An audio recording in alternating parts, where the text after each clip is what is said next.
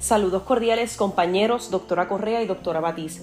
La educación a distancia es una modalidad que al estar fundamentada en la tecnología permite que el aprendizaje se lleve a cabo utilizando diversas maneras.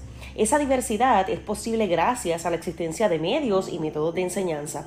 Los planteamientos de Clark y Cosma son muy válidos y hoy día permiten realizar un análisis sobre la importancia de los medios y los métodos. La postura de Cosma sobre la influencia de los medios en el aprendizaje es muy certera. La educación a distancia permite la utilización de una variedad de medios. Benítez y Camacho 2010 puntualizaron que los medios enriquecen las estructuras instruccionales en lo atractivo que puede convertirse el aprendizaje con el uso de una computadora, de la internet, un vídeo o de un software.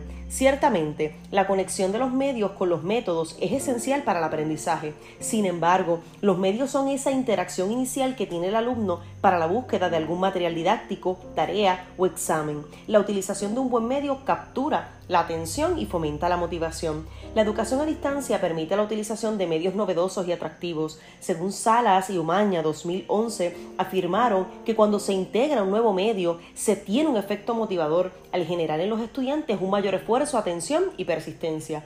Es importante que una vez ese medio se convierta en parte de la vida cotidiana del estudiante, se utilice otro medio para así mantener al alumno en la expectativa de algo nuevo. Otro aspecto que fomenta el medio es la autonomía. El medio le permite al estudiante fundamentar su proceso de aprendizaje en los postulados de la teoría del estudio independiente de Wedemeyer, el cual establece que los estudiantes son responsables de su propio aprendizaje. Salas y Umaña 2011 afirmaron algunos estudiantes logran construir aprendizajes de manera independiente en el medio en donde se les presenten los contenidos. En definitiva, el medio es ese primer contacto que hace el estudiante con la información. Este no tan solo le permite independizarse, sino que también le permite el desarrollo del pensamiento crítico en la lectura y búsqueda de información.